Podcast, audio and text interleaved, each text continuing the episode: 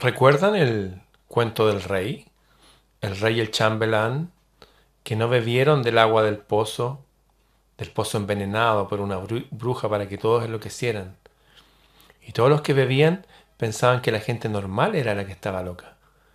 En este caso el rey que no había bebido dijeron está loco el rey, tenemos que sacarlo, matarlo, eliminarlo. Hasta que el rey también bebió de la copa. ¿Alguien cree que eso no es verídico?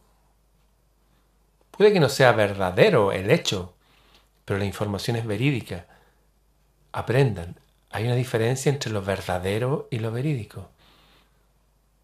¿Mm? Veamos un ejemplo. En el ser humano hay una problemática, no puede soportar tanta verdad. En consecuencia, como el ser humano no puede soportar tanta verdad, el sistema mental se sitúa en una zona de seguridad. El profeta o el místico tienen un problema, quieren saber la verdad. Como quieren saber la verdad, están totalmente disociados de la sociedad, porque la sociedad no vive en la verdad, vive en un sistema tenebroso de seguridad. En consecuencia, el místico es, como un loco en la sociedad, no lo entiende nadie, porque en realidad como la sociedad está loca, tiene que calificar de locos a los que están cuerdos en serio. Pero es la sociedad la que está loca y desplaza la locura al que ve la realidad. No sé si me va siguiendo. Si usted ve profundamente la realidad, usted está muy marginal en la sociedad. Pues la sociedad no puede soportar tanta realidad, dado que la gente necesita autoengañarse para seguir viviendo. El problema de la sociedad es que no puede revelar tantos autoengaños. Ahora el místico sí lo necesita si se quiere contactar con la divinidad.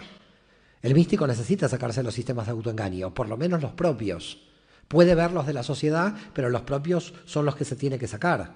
Si no, no hay forma de conexión. Entonces, el trabajo es sacarse los autoengaños. ¿Cuál es la raíz del autoengaño? La mente.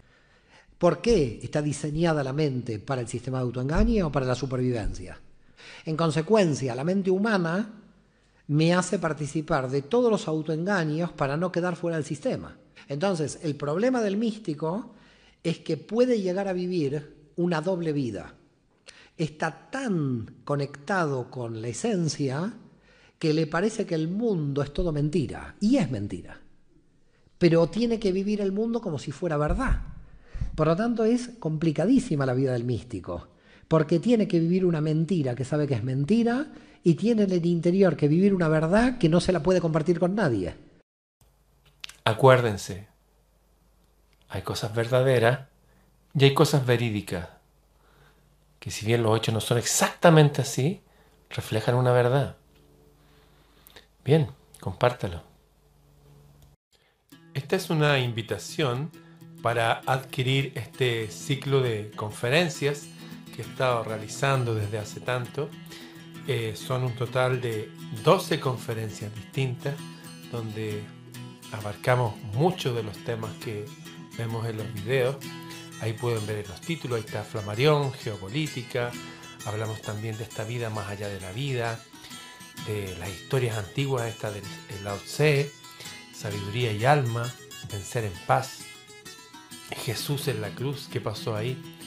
También la famosa conferencia de los Upanishad, obviamente todo lo que tiene que ver con el mundo de las musas y la sabiduría antigua, en fin, son más de 23 horas, 23 horas de conferencias, divididas en estos 12 temas.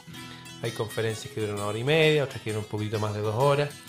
En fin, los que deseen adquirirlo solamente escríbanme a freireramon.gmail.com